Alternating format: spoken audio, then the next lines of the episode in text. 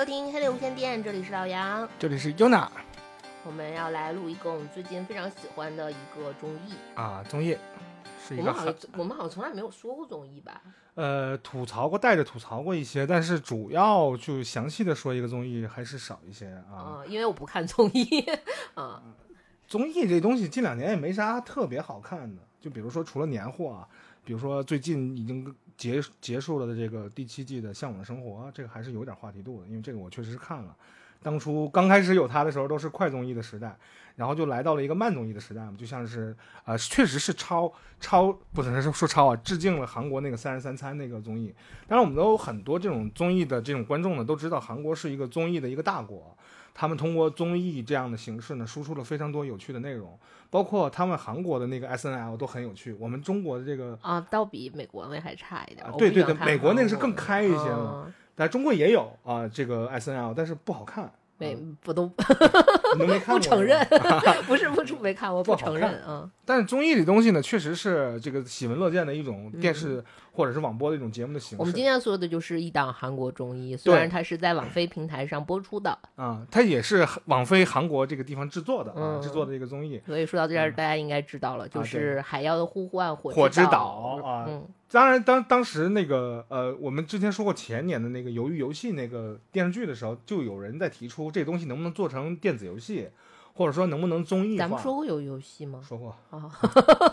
啊，忘了，不好意思，再继续继续说啊。我们之前说过鱿鱼游戏那个时候，就有很多人提出了一个想法吧，就是说这个鱿鱼游戏能不能改编成呃电子游戏，或者是呃网络游戏之类的，要不然就是给它改变成这个综艺化的形式来呈现。但实际上，这种呃我们说那个东西它的内容的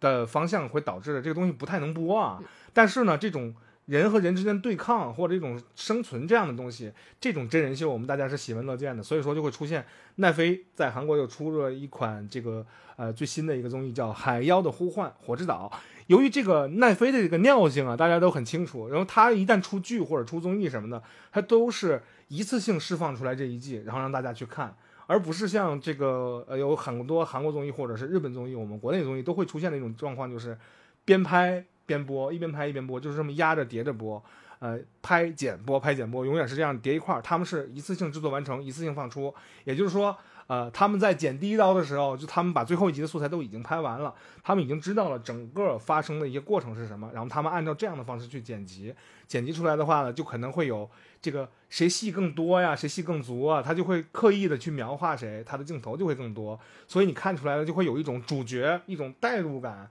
这个主角配角，哎，这个东西它就很有意思了，就让这个戏剧冲突变得更着实。所以说，这个它资源一旦放出的时候，然后我们这边就第一时间就观看到了它。然后，因为我们之前说那个什么来着，说那个呃《封神》那个电影嘛，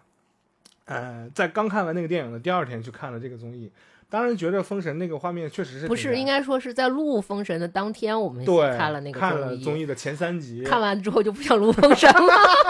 但还是录了啊，对对但是但是为了秉秉承这种职业素养，还是录了。但是我们今天要说到这个不是为了咱对得起咱俩花的一百一十块钱，应该这么说，呃一百一，我多花了一张是吧？啊我有我花一百六十五。五，一百六十五。对对对对对，呃，但是呢，这个这部综艺呢，实际上是在当时录要录《封神》那一天，我们在豆瓣里看了一眼，是大好几万人看，呃，大概九点三的评分。这一个礼拜过去了，然后我们再去看的时候呢，已经达到了九点六分，啊、大概四万四千人去给了这个评分，呃，大家它是一个呃，我们先说一下这个综艺类型吧。对它是一个生存类的真人秀，对，就是一个生存类的一个、真人秀。呃，应该算是一个纪实观察类的这样嗯的一个多人对抗的一个真人秀。它有点什么意思呢？它就是说这有六伙人啊，有六伙人，这每个每一伙呢有四个人，分别是大韩民国的各行各业的这样的一些人组成的一些呃一些队伍，然后让他们呢去以队伍的形式啊，最后六种职业，对六种职业分别去淘汰。呃，啊警察、对，有警消防员、消防员，军人。对军人是其实是特种兵，对，他们是特种兵的啊，嗯是侦察兵、特种对兵啊。然后护卫组，护卫组是总统们的护卫，对政要们的护卫，警卫，嗯应该是警政要们的警卫员，类似于我呃。应该算是护卫的类型，就身手敏捷？相当于结合于警卫员和保镖。对，有点这个意思吧，嗯叫保卫组、护卫组都可以啊。后来我们会给他起别的外号，你们会知道的。然后还有就是运动员组和特技组。特技组是所就是演员里面专门做替身演员啊，或者做特做特技动作、特技演员。对，然后那个运动员组主打一个就是整整个节目可以归纳，就是我 用我的归纳就是体格倍儿棒的这么六个组，嗯因为这个它这个节目性质导致的，又有很多身体对抗，嗯有相当多的体力的这样的一些。相当于是它整个节目赛制的一个设置，就是它分为一个是拔旗，就是抢夺争抢夺争夺旗他们每组的旗帜，就有点类似于我们国内的那种，就是看的什么奔跑什么那个对，类似。撕名牌儿的这种性质。然后他们是第二个赛制就是竞技叫竞技场对，啊，是算是有几经过几个几回合回合制的啊这样的。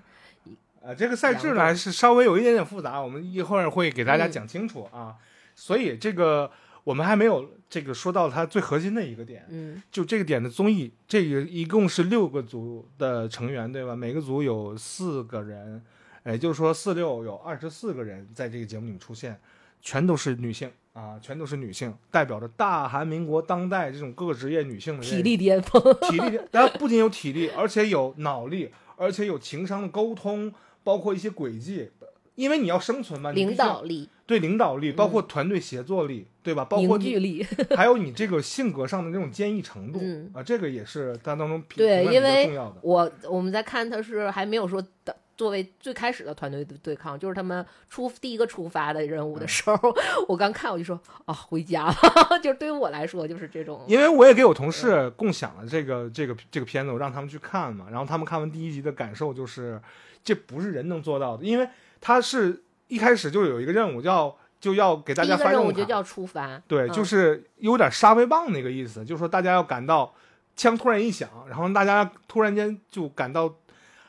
应该是这个岛的对岸的一个小岛上，嗯然后到那个地方呢去有下一步的任务接引，三十公里还是四十公里啊？没有那么远，三四公里。啊，三四，我看起来就对于我来说就像三，因为我的步行距离五十米。嗯，对，这三四公里呢，怎么说呢？呃，从片子里面，它一开始是无人机给的镜头，我们觉得三四公里就跑过去就好了呗，没什么。突然间枪声一响，护卫组急起，因为他们对枪声是特别敏感的嘛，突然间就拔腿而跑，然后就冲到了前面还有位置。演演员那对个不对，特演员组那个运动员组，对就是他们是因为他们是对发令枪也很敏感竞。技竞技类的，所以他们就一下子就肌肉记忆和生产线数就飙升。对，在莫名其妙什么都不知道的情况下，就拿到一张任务卡，写着出发，突然间枪响，他们就开始朝着一边跑，一边跑一边找目标，然后发现是要倒倒倒对面。一开始无人机给了一个大镜头，就挺远的，我觉得得有三四公里吧，嗯那么远。但是后来没想到跑了没个没有个两三百米的时候，发现呢，他们的脚一进去之后，就膝盖就到脚那个位置了，也就是说踩进去之后那种大泥潭，他踩一脚进去，膝盖就到了地平面上，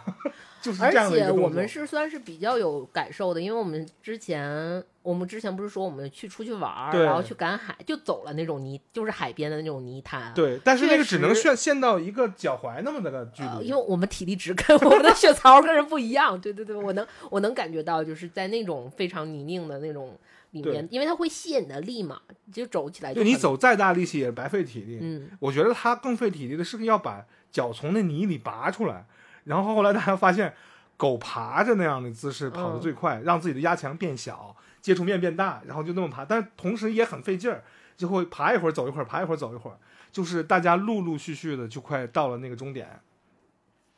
到终点的时候就会接到一个电话，然后他们在那接电话问你，你的四个组员都到齐了吗？他说没有，我们刚到俩呀。那请你把那两个也接回来，你们得到齐了才能有下一个任务。然后陆陆续续的全都到齐了。到齐了之后呢，然后又有下一个任务是说，你们看到那个你们代表你们每一个队伍的旗旗帜了吗？就一个大大，应该是钢钢做的那种铝合金做的那种杆儿，然后上面有他们队伍的旗帜，说这是每一个旗帜的代表你们的队伍，然后你们现在把这个旗帜拆下来，然后再把它扛回到你们出发的那个地方，集结的那个地方，再走过去三四公里。我记得我们当时看的时候，我说回家，我不干了，我要回家，我要，嗯呃，那个旗杆呢，我觉得就是个旗杆嘛。然后它里面说它那个东西有六十公斤重啊，对，有一个六十公斤重的东西。然后他们可能很有很有经验啊，是军队组吧，先说的嗯是，先说的是你一定让那个旗帜缠得紧一点儿，一旦掉到泥里边儿，然后它就变得更重，前后那个比配比重配比就不一样了，它就会不好抬。然后他们就一直就守护着那个旗帜别掉到那个泥潭里，要不然的话就彻底拿不动了。然后，但是到最后没有任何卵用的是，他们每个人都 摔得跟狗啃屎一样，噼里啪啦的掉。然后我记得应该是军队组，他们尽可能就到最后也也出现了一个情况，立了一个 flag，就是说我们一定要让我们的旗是保持干净的。对，嗯一定要干净的。到最后倒了，然后最后一个人就跪在前面，就把那个旗帜扛住了，没有让他彻底倒下去。因为在他们当时看起来，因为有后采嘛，然后后采的内容就是说，他们当时认为，呃，这个东西一旦沾上了泥浆，不确定它是不是会就会那样沉的受不了。但是从有一个潜意识，这个东西绝对不能沾了泥泥泥泥浆，如果沾了的话，我们所有人的意识全都垮台了。那就彻底拿不动了，因为到最后看起来每个人都累得像狗一样，就完全就没有抬眼皮的力气了。还有一个问题是，它那个旗杆是金属的，然后是圆的，非常嗯滑。对其实有的是因为他们包括后采不也说嘛，就是它那个东西一旦陷到泥里，其实很难再抬起，抠抠不出来对对对对，所以这个呃，这一上来的这一个沙威棒，让我觉得这个综艺有点儿没那么简单。因为这个综艺呢，就每个人都很自信嘛，因为他们每一组在呃露这个登场露面的时候呢，会有一组小片儿来介绍他们，还有一些前彩介绍他们，说嗯我们是什么样的人。比如说那个警察，我们是人民的公仆，然后我们呢就代表着这个呃力量与稳定与团结，然后又怎么怎么样。不是警察是耐力，因为他们对说对对对对他们能蹲点儿，蹲点儿能蹲很久、嗯啊，对吧？然后还有什么？就比如说特技演员，他觉得是他他觉得说，呃，我们呢是能做一些别人就看都不敢看的一些，我们扛打，我们耐打。对，我们耐打，嗯我们能做一些别人就不敢想象的一些。当时我觉得他们有有一个感慨，就是说我我就感我就这种感觉让我感觉被车撞都不疼了。我当时就觉得嗯，确实挺耐打的。因为他们就给插了很多片花嘛，嗯。就是被各种撞来撞去。尤其因为我们之前讲过很多韩国的僵尸片，嗯。在讲过，就是我对韩国僵尸片印象最深刻的就是韩国僵尸跑，是真的是要比超出铁人三项那种感觉，对，是韩国的僵尸在铁就是在铁那个僵尸跑这一项上，嗯真的是超过全世界标准高了。你可能韩国的这个嗯僵尸电影看的不多，但是丧尸电影你看的一个《釜山行》，你就大概有所耳闻。嗯，大概就是那个样子的，疯跑的像野生动物一样快，对吧？而且很凶猛。但是是真的快，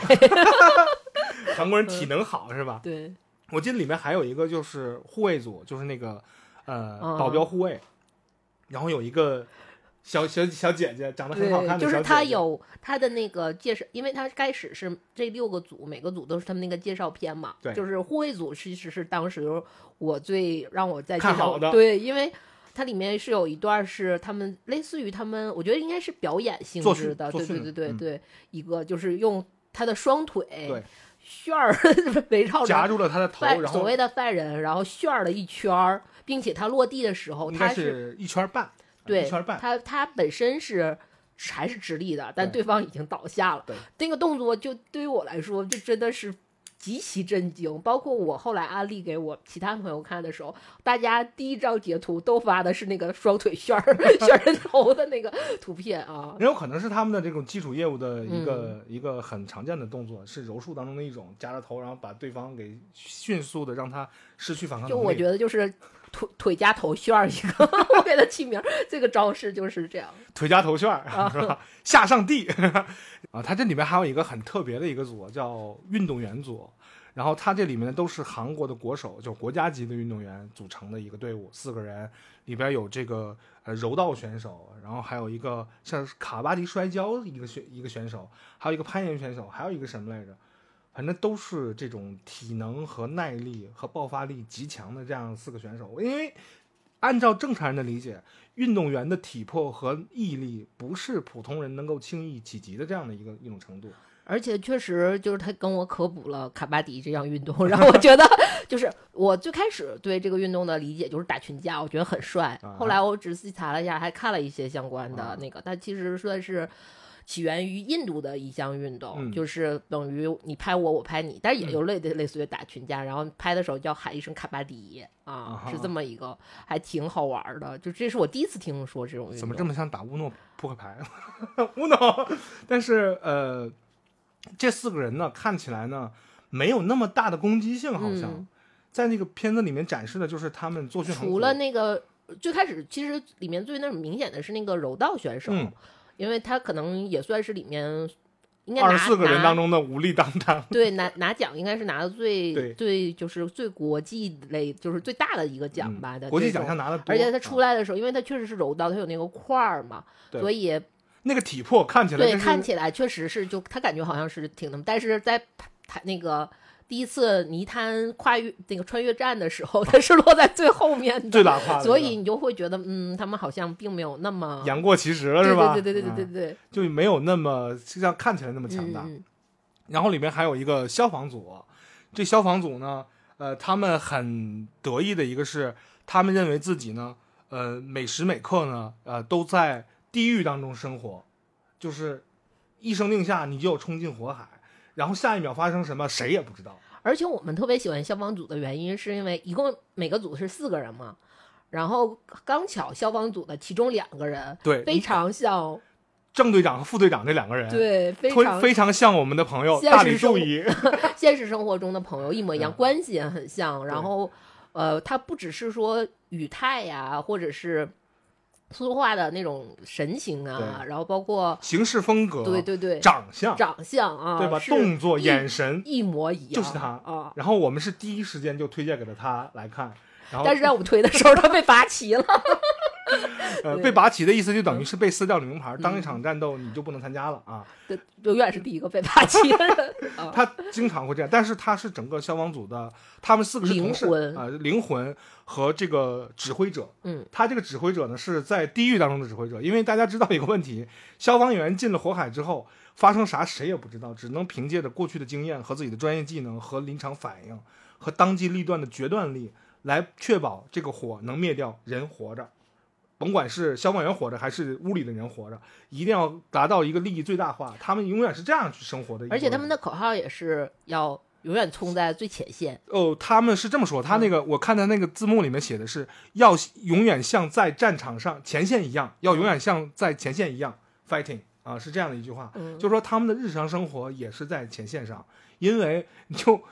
就只要只要火警铃响了，你没有第二个动作，就是穿衣服冲。他这个东西，这个这个节目当中有意思的就是他们的团队战，也叫基地战，嗯就是互相去攻击，把你基地的那个旗，然后他们拔旗的之前有一个动作，铃一响，你必须要迅速的换上一个战斗服。他那个战斗服和他们平时穿那个消防员那个战斗服穿法是一模一样的，然后背上一个你个人的小旗，永远他们是最迅速、最迅猛的那一支。我说这不是打他们手里了吗？所以这些队员呢但是他出场的时候，警察组就有吐槽过，就是说，虽然我们都是公务员，但是在体能考试上，我们的分就要比他们的高。对对，就我们要会会比我们警察的平均水平要比嗯消防员平均水平要强一大截。嗯，但是后来看起来不是，好像不是这样的对，也分个体因素吧。嗯因为这四个人呢，这消防员这四个人，他们是之前就是同事，把他们四个人一起叫过来，然后一来一起完成任务，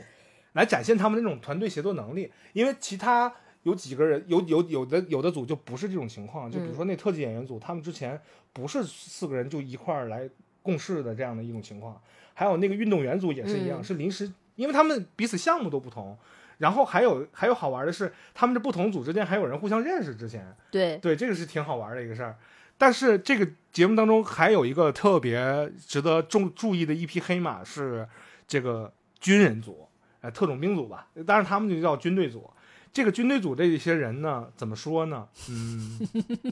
充分疯逼，四个大疯逼。就是他们对于困难的面对困难的这种这种态度呢，是让普通人无法理解的。就是说，比如说碰到挫折困难或者是他们对任务的任务的任务的发展方向也理解也跟正常人就完全不一样，然后他们就是怎么说呢？和解决问题的态度也是不一样的。对，而且我觉得他们有点儿真的有点军人那种风范，就是为了完实实现，这不是不是军人，应该说特种兵的风范。就是为了实现目的，可以不择手段、审时度势、头脑清楚，加上这个呃勇往直前。这个勇往直前是真的，因为他们四个人是真的够刚，嗯而且而且还知道避其锋芒。一会儿一会儿我们会说到这个这个问题，所以这个呃从整个节目来看呢，军人组是一个也是一个很大放异彩的这样的一组人。对对。这四个四个姑娘，军人组看到最后的时候，我会理解到说，就是因为包括我们之前其实说过很多末世类电影嘛，尤其是比如说去年，嗯、我觉得去年前年应该是韩国这种剧集、嗯末世类剧集最最那什么的是，呃，嗯算是爆发，对，很爆发的一年。嗯就他之前有一个算是漫改的一个剧，叫做《甜蜜家园》，里面就是我我突就很，我觉得那个里面他描对军人的描述就很符合《火之岛》里面这军队组的这一块儿。对，嗯因为在那个《甜蜜家园》最后那个有一个老，最后的那个比较有战略眼光的那个老人嗯死的时候，就说你因为有军队要来嘛，嗯，大家其实就觉得有军队来要来，可能就是要恢复秩序了，嗯然后我们可能会从僵尸手里把我们解救，因为他们都被困在一个公寓里嘛，我们要被那个他们整整解救出来，从僵尸的手里解救出来。但实际上，老人就跟他们说，千万不要相信相信军队，就是你们真的是没有参加过战争，你们不知道在战争里面，就是在战争打的最那什么的时候，其实军队军队要比可能强盗或者上司更加可怕。就是 我觉得这个他的这个就是老人的这种对对这这种这这个下的这个定义是非常符合火之岛对对于军队这四个大疯逼的一个概念的啊。呃，这四个大疯逼呢，怎么说呢？这个，呃，他这种燃的程度呢，实际上让大家觉得有点儿不太能理解，就他们为什么会这样？但是，嗯，我觉得一会儿说到我们各自喜欢的队伍的时候，我 我会我会来提聊一下这个。对对对对对对，所以这整个综艺呢，是一共有十集，嗯然后它其实就是七天的比赛。这七天的比赛呢，就从头到尾会有一个最后一个出口。但这个节目很好玩的一点就是说，呃，刚上的时候我也想看一看网上大家怎么说嘛，因为你跟之前跟我说，现在网上特别火这个，我说火到什么程度呢？就去看了豆瓣评分嘛，给了九点三分，当时。呃，大概几万人去看了，然后我们就很好奇，大概看了一眼第一集，看完那前三集之后，我们录完节目回去了嘛，然后我就上网看了一下这个呃其他人是怎么看这个节目的，得先找资源嘛。一开始你给我发那个资源的这个那个网盘我没有，然后我在找的过程当中看到了呃很多媒体给他的评价，就是说这个综艺写的这标题是这么写的，写的是《海妖的呼唤》杠火之岛这部韩综让中国综艺圈超无可超。超都没法超，超都没法超。它里边有很多个呃，有很多层面，就去他分析了一下这东西为啥现在没法抄。他说了很多，但是我们大概总结了几点啊。呃，我大概总结了几点呢，是有这么几样几个层面。首先，第一个层面呢是这个这部综艺呢，你会看到一个很好玩的地方呢，就是说，呃，从技术上来去分析这个事儿，它里面很少穿帮摄像和工作人员，除非是为了呃，它里面有人的话就是 NPC，那个 NPC 就是维维护维护一个就撑个场面，对，比如说一个大门旁边站两个人，对吧？嗯就给你撑个场面就。完全是 NPC 的对。你看嗯不到 Follow PD 的样子啊，没有，因为他埋了太多太多的机位，然后他们后边有一个 P 房，他们在那远程控制那些个云台去来这个变焦啊，来去移动那些机位啊，推拉摇移啊，他们做了一些这样的一些技术上的一些东西。像我们知道这个向往生活，它也用了很多这样的技术，买好的预设的机位，尽可能的不让这个呃真人摄像钻进去，然后也看到摄像穿帮什么的，他没有这样干。他为了增强你的这种沉浸感，他们使用了这样的一个技术，实际上相当困难的。然后我为什么说困难呢？因为他们比赛的这个场地有多大呢？大概是有二十多个足球场那么大啊、的一个小孤岛，然后它上上下的一个高度差呢，大概有个几十米的样子啊、然后是这样的一个一个一个场地，你要在这样的一个场地布设这样的一个摄像网的话，实际上是很困难的。而且后边又呈现了它有多少个机位，因为打雷那一块它会呈现了大概那个一个镜头也就七八十个机位吧，啊，大概就给你呈现了一下，它素材量你就知道有很大。制作这样的一个东西的时候，你要知道，二十四个人参赛，后边的这些后勤补给组得有二百四十人以往上，那是肯定有了。你要想想这样一个海量成本的一个东西，就为了拍这二十四个姑娘，实际上是非常贵，而且这个技术考验我们的能力是会比较比较怎么说有挑战性的这样一种情情况。而且国内是不会投入这么大的东西去拍素人的。因为这里边各行各业的这些个人士呢，真的是专业人士，因为他们在节目里面表现的自信，谈吐又非常好，真的是出于他们平时在工作当中的状态带来的自信。而不是那种强撑的，我有明星效应，我有多少粉儿，我有多少流量，还真不是这样。就算是有粉儿，比如说 Blackpink 那几个妞，对吧？你可以觉得说他们怎么样怎么样，但是他们的艺能确实在，他们在没有大火的时候，他们也就是那样的技能，也就是他们火爆全球了之后，他们还是那样的人。虽然现在散了，但是他们这些人被人大家记住了，真的是因为专业艺能就在那里，就是自己的这些业务水平在那里。那他们的自信呢，是业务水平带来的。然后这些素人呢和这些明星呢都有自己坚实的那一面，都值得被拍。但是在我们我们这一边就不太可能下这样的本去拍这二十几个素人，这是让人莫名其妙的一个事情。也就是说，即便他要拍了，他每期都会找一个五个到六个飞行嘉宾啊，当个评委啊之类的。这是我们另外的一种一种操作模式了，不太和我们这个对于综艺的这样的综艺真人秀的这样的一种理解，呃，理解是有点。有点背道而驰的啊，这个可能不太一样。另外一个呢，这个剧呢不是这个剧，这个综艺啊是奈飞独资拍的，然后它里面是零植入啊，根本没有任何的权益方出现。你能想象这样的一个事情在没有特仑苏？我感觉看到好多就是什么沙漠有机才是更好有机。对这个即便是呃央妈拍的下场拍的综艺，央妈拍的最牛叉的综艺应该是什么呢？应该是春晚吗？对，中华人民共和国大陆地区以前是九，现在是短视频平台啊。说都不用说了，对吧？对，因为九这个洋河这个和中央电视台签了这种战略协议的，呃，然后这个短视频平台因为钱太厚了，他希望来呃扩张自己的那种影响力，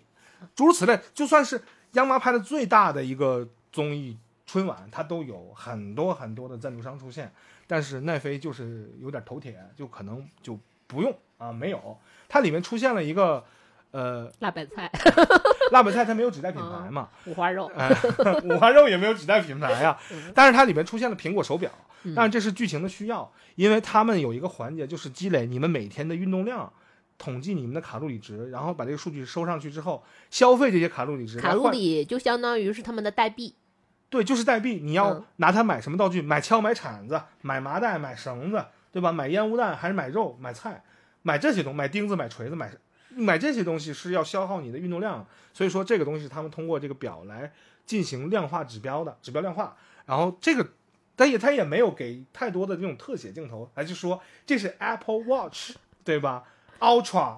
最新款没有这样说，它只是有这样的一个道具，但除此之外，你看不到任何一个。呃，权益方的 logo 或者产品的实实，就这个实物出现在这里面，这是一个让。那你说他们，比如说类似于消防队或者是警察、警察什么的，代代代言手枪？不是代言手枪，就是他们没有说资资金的那个，就类似于对对扶持啊，资金的倾斜。对，呃，不对外啊，不对外，因为是这样，我跟大家讲一个小故事，就是。呃，中国之前呢，这也会有一些相类似的这样的一些节目，就是请来了军人，或者是警察，或者是我们这个特别厉害的这办案的刑警，然后有他们有强大的专业技能，然后让他们来参加节目的时候，是要层层报批的，而且是绝不允许他们出现差成绩的。这个这个东西没有办法，这大家应该能理解，这个应该能理解。讲到了护卫队，对，你也就是近两年这个电视剧稍微松口，说什么呢？说这个我们警察队伍里有黑警，然后我们就警察加合着我们这个热心的百姓，一起把这些黑警给缉拿归案。你这些情节是刚刚可可以允许有的，包括我们这个之前就会纳闷，《人民名义》这样电影为什么电视剧为什么会会播，然后中间又坎坷了很多次。大家觉得这个东西还留下来挺不容易的，哪怕是当年《让子弹飞》这个电影能够上映，大家都觉得挺奇怪，因为大家不是说跪久了站不起来，而是对这种政治敏感性已经有了一个安全的底线。大家可能觉得稍微越界之后会发现，哦，这个东西有点有点门道。到后后来发现这个东西是，但是我们这边有那个解放守护解放西啊。呃，这个东西 但嗯，就还不太像是综艺类的《守护解放西》，其实是个记录记录的嗯，嗯，但是它是真的东西，也不是假的。对对对 守护解放西，呃，是个特例，也也是我很喜欢的。对，因为守护解放西也是一个我既喜欢看节目又喜欢看弹幕的一个小纪录片，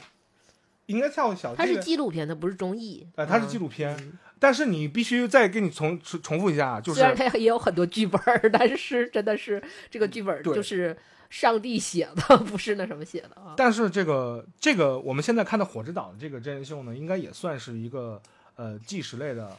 不算纪实，是观察类的一个真人秀，因为它观察类的真人秀呢，它本算本身也算是纪实纪录片的一种啊，是在这个分类下面的。啊，它也算是一种纪录片，因为它虽然有脚本，但实际上现场给出来的一些反应和对于规则的一些践踏，在在片子里面也呈现了，他们是没有想到的，然后也是顺势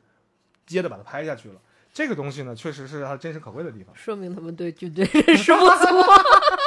没想到啊，没想到，对，嗯、但是这个我们要说到它另外一点就不太好翻拍了，就是我们刚才提到了一些，就是这个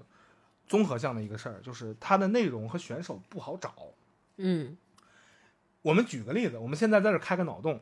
这个内容的话呢，我们可能说，呃，内容项大家应该明白一个事儿，就是大家都喜欢玩这个吃鸡这个游戏，然后后来就变成了在国内引进了之后，就会变成了另外一种方式，说它是一种军演性质。但是大家知道《绝地求生》它的剧情不是这样的，因为《大逃杀》这个电影很多人也看过，实际上它是一个相当血腥暴力，但是呃，它是有一些自己的一些那种。灰色的一种故事内核的。然后，但我们被被我们这边就改变成了什么呢？就是比如说你落地成盒了之后，代表了你军演淘汰啊，军演淘汰了。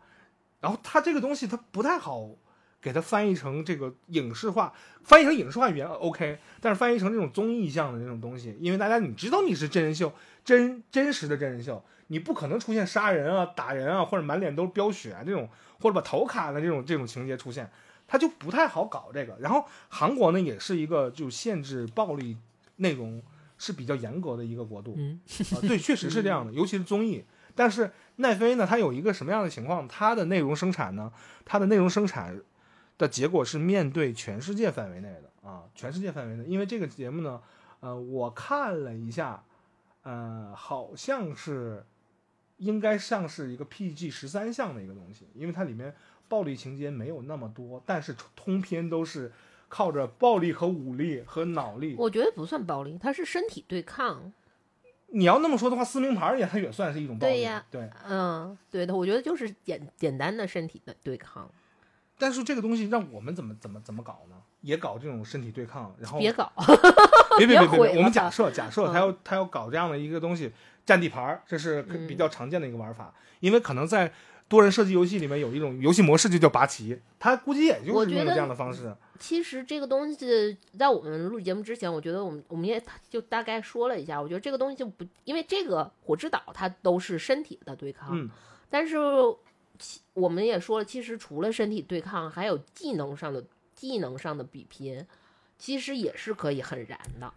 是的，嗯里边有一个情节是这样的，就是在呃倒数第二集还是第几集啊？有一个什么情况呢？就是呃消防组的一个消防组的组长，然后他为了蒙蔽敌人，他为了欺骗敌人，他就弄了个小屋子，在里面埋了假旗，然后把那门呢拿绳结给打了一个特别特别很特别的一个一个死扣。嗯一个死扣，然后军队这边呢就会去看，说，哎呀，我们不好拆吧，因为可能他们认为消防队员绑的绳扣是我们都没见过，和我们都不一样，这可不太好整。然后我们去看看吧。哎呀，一看的时候，哇，他们用的也是反手扣啊，跟我们一样。然后他就给顺便拆开了，他还能绑回去，为了不让绑的一模一样，绑的一模一样，嗯也是这样。他他嘴里面说的，哎呀，随便绑一下就行了，嗯，但实际上还绑的特别好，绑的特别好，嗯就是让普通人就根本就拆不开的那种东西。这个其实我认为他们是呃技能项的对抗。对，还有一个印印象深刻的一个点呢，就是呃他们在挖这个挖挖土的时候，有一个比赛竞技场比赛，嗯他们要挖土，谁先挖到底儿，谁就赢这么个东西。那个是挖井，就是他们 相当于是有在下面是有一个管道设置的，你要对挖到最下面，然后搬开那个把手就会出水，谁出水了谁就谁先出水谁赢。对，啊，这么个动作，但是那个那个井应该有两米深，呃，我认为是有两米深的，嗯。因为那个我们的这个大理杜姨是吧？这个最消防组的组长最像我们杜姨的这个人呢，他说他的身高是一米七七，对，他站在井里自家往出刨的时候，他的头离真正的地面大概还有个三四十厘米那么个距离，整个人都已经下去了嘛，嗯，在坑外边是看不见的人的，得够进去看才行。然后他给挖出来这个东西，挖出来这个水，然后这个军队那边呢说，呃，挖土这个东西是我们日常作训再常见不过的一个科目了。然后我们有特别的挖土技巧，然后我们四个人呢，呃，拥有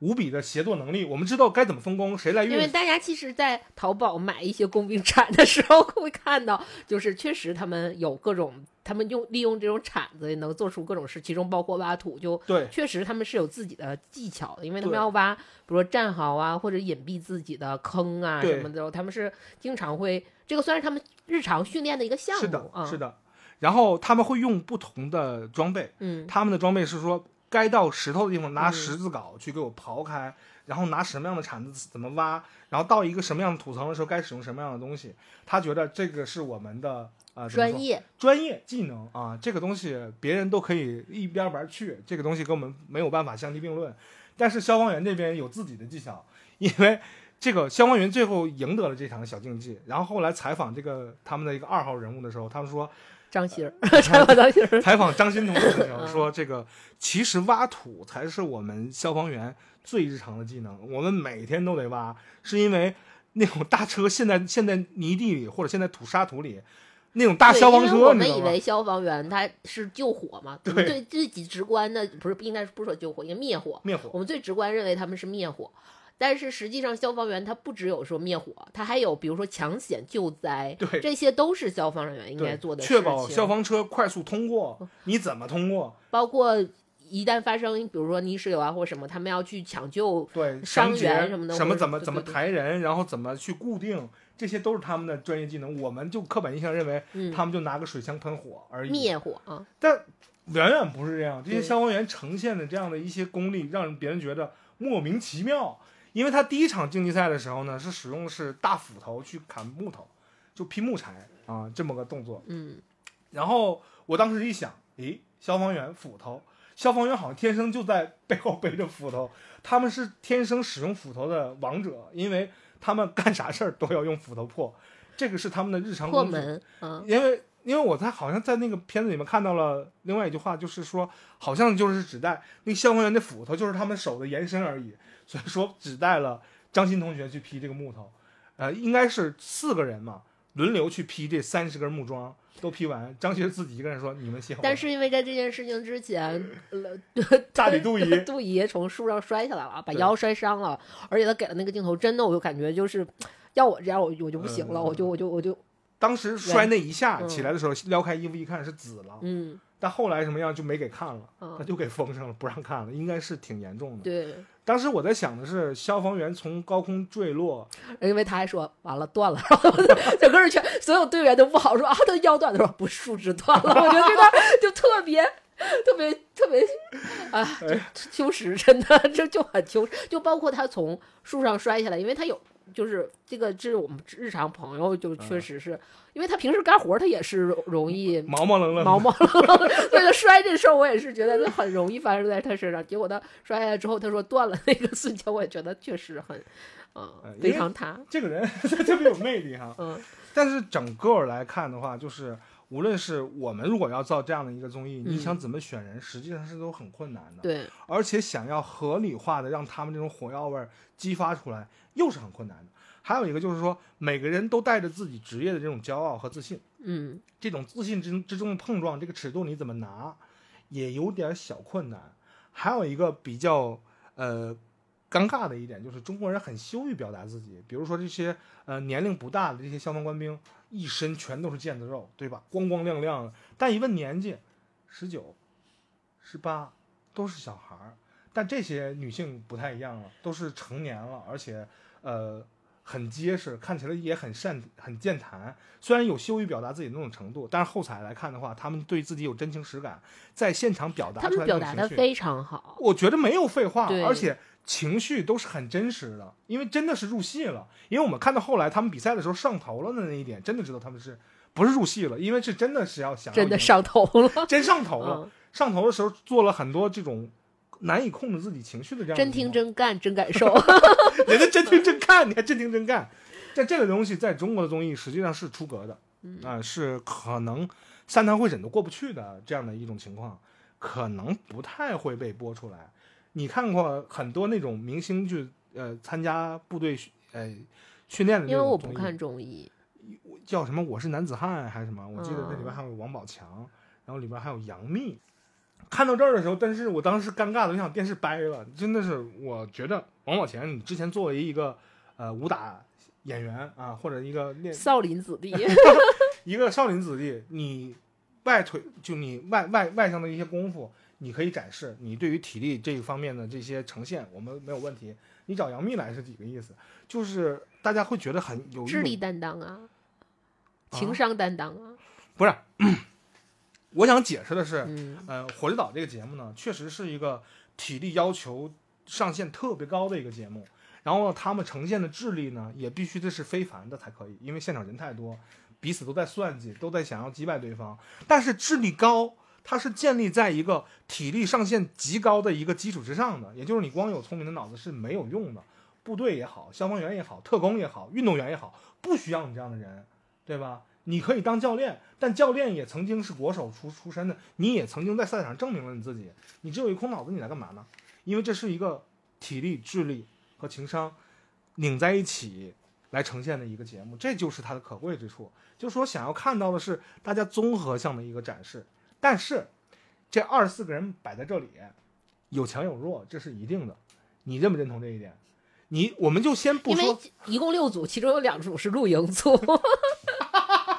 对，呃，露营组这个东西，咱们就你也不能说是人家打酱油，因为这个东西就是我觉得没有，我觉得他那个设计的非常好，因为你比如说我们看一些不能说警匪片吧，看到很多就是那种犯罪片，嗯警察永远是最后一个到场的。你看完 火火之岛这件事儿，你明白说为什么啊他们是最后一个到场了？然后因为他们是露营组，然后还有一个就是说，为什么韩国总统这么容易出事儿？就是就是动不动被袭击，对动不动就进去。对，呃，是有原因的，因为护卫组永远在来的路上。这个战斗力呢，可能战斗力有边界，比如说嗯护卫组的战斗力很强，但是它的边界是一米之内，你距离我一米之内，我能快速的把你拿下，让你失去反抗能力和战斗能力，这个没有问题啊。但是护卫队往往它距离战斗圈子大概有那么个两公里，真的是到不了。就是拼尽了全力也到不了的那种状态，所以这个节目呢，就会把很多人的这种专业技能呢，就是优点和缺点就展现的特别的明显，让大家觉得哦，就更加深入的了解了每个人或者每一个职业圈层他们不一样的这种工作性质导致的他们体能上、智力上、包括策略上种种种种因素的成也可能就是天意吧。呃，我们为什么非得说这个这个警察组是警察组和特工组是露营组呢？因为这七天的比赛，他们好像露营了七天，啥正事儿没干。对，因为第一个被淘汰的就是警察组警察组嗯组，然后他们就在因为有一个复活机制，到后来会出现，嗯，所以他们会在隔壁岛隔壁的一个小岛上等待其他的需要复活的人再进行一个比赛嘛。对，所以他们基本上就一直在那个小岛上 露营了很久。然后护卫组是什么原因呢？护卫组是苏护卫组算是活到了最后吧？对我觉得护卫组算是活到了最后，但是因为他们就是最开始选房的原因，他们是在离地图的两点钟位置，对最最远的位置。对，就是我觉得这个是其中之一，还有他们 谁也不愿意去。也是他们本身的一个呃，因对，是因为他们扛旗那个、嗯就是最开始扛旗最后一个到嘛，嗯这个是一部分，还有一部分是因为。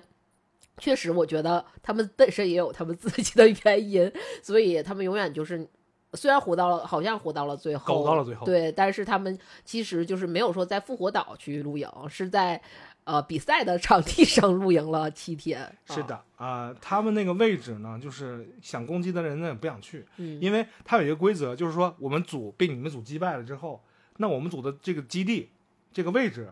包括这个里边所有的设施，包括物料，都归你们拔了我们旗的这个队为都归你们了。但是他们那个位置呢，一是太远了，没啥用；二一个就是走过去也很累；三一个就是他们那是个破帐篷，根本没有要的必要。就是他们就是我觉得主要就战略战略上的问题，就是你去的话，其实你等于你家里空的也会很久嘛，也会被遭到攻击，所以还不如就是先是以近打远嘛，肯定都是这种的。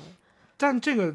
这个综艺最开始就是最有意思的，嗯就是第一集，因为呃六方人士人马呢都是人都是全的，然后基地呢都得先探好了，然后每个人派出多少人去攻击，多少几个人守家，都是有自己的策略，对包括如何去尝他们本本队的旗子，因为他们是每个人会背一杆旗子，那个旗子是战斗旗，就你一旦战斗旗被拔，你血条就空了。你这个对，就是相当于你这这一场比赛的就是丧失了比赛资格。对，然后但是大家主要的目的是把你家里头去尝的那基地的那个基地旗，嗯你但基地旗被拔了，就是说明你这个队就被淘汰了。对，嗯，回家了啊，对对对啊对对不回到那个岛上啊，对，回到复活对，岛上就相当于是淘汰嘛。被淘汰了嗯啊。但是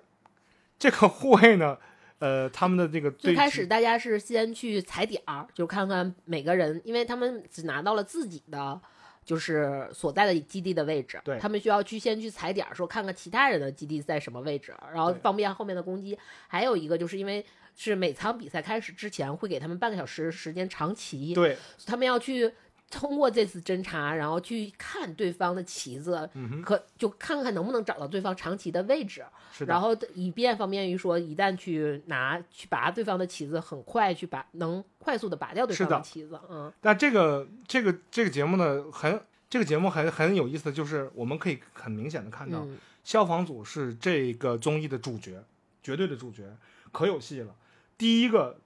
主要是，杜秋实很有戏啊。第一场看起来最凶悍的杜秋实、杜怡、嗯，也就是是里面他叫金什么娥金贤娥，啊就娥姐。贤惠的贤 就是嫦娥的娥，嗯呃，金贤娥娥姐。然后呢，她是第一个被拔旗的。然后的，大家觉得，哎呀，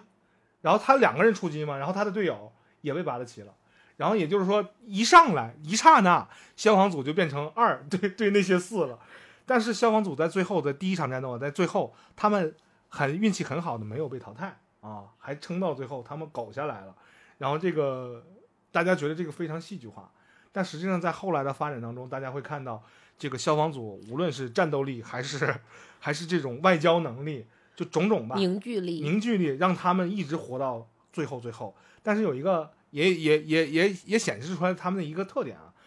直奔目标，绝不拐弯，就是生干。哪怕这个贤娥他们几几次战斗都被拔了旗，但是他们都赢了。这也就是造成他们中间就是最精彩的，就是消防组和军队组的大对抗嗯啊。同时呢，呃，我觉得他还体现出来了这个消防组特别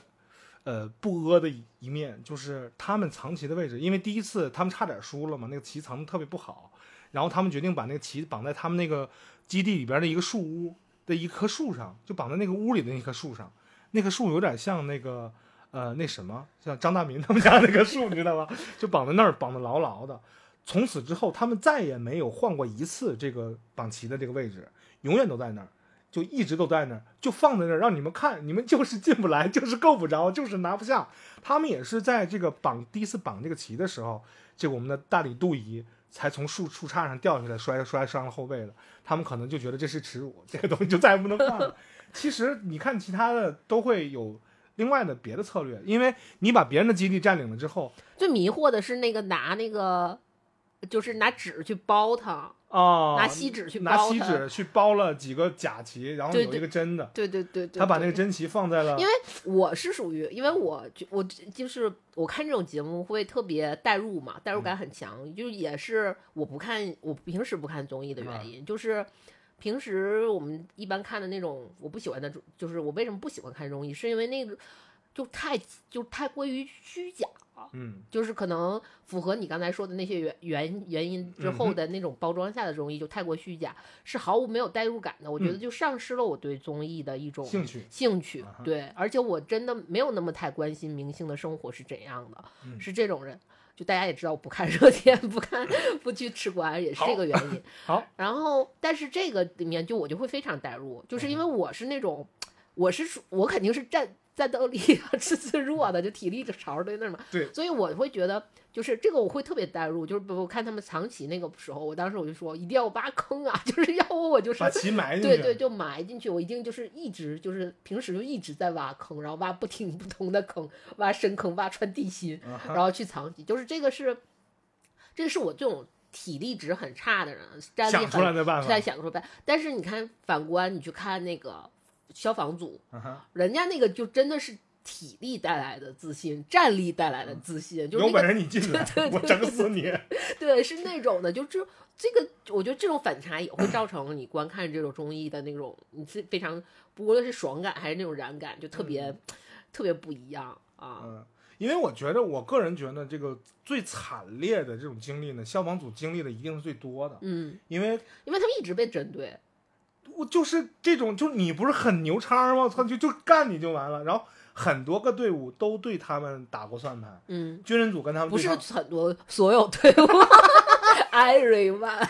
但是呃，他们后来和这个运动员组结盟了，结盟了，嗯而且我觉得运动员他们之所以跟运动员组结盟，你没有发现吗？是因为运动员组里边有一个人很像我，就是他们军人组第一次找他们结盟，他翻白眼儿那个人，不就就就就因为当时那个就自尊受到了侮辱。对，虽然我战力很弱，但是我就我是那种就是体力值或者战力很差，但是就是会一劲儿蹦高，不会不会反抗，就是一定要反抗，不会屈服的那种人。因为是这样的，就是那个军人组呢，有一次发现了这个运动员组和这个消防员组呢有这种结盟的意向的时候，嗯他首先因为他想针对消防组嘛，军人组就会先优先找到了运动员组，跟他们这么说的，他说咱们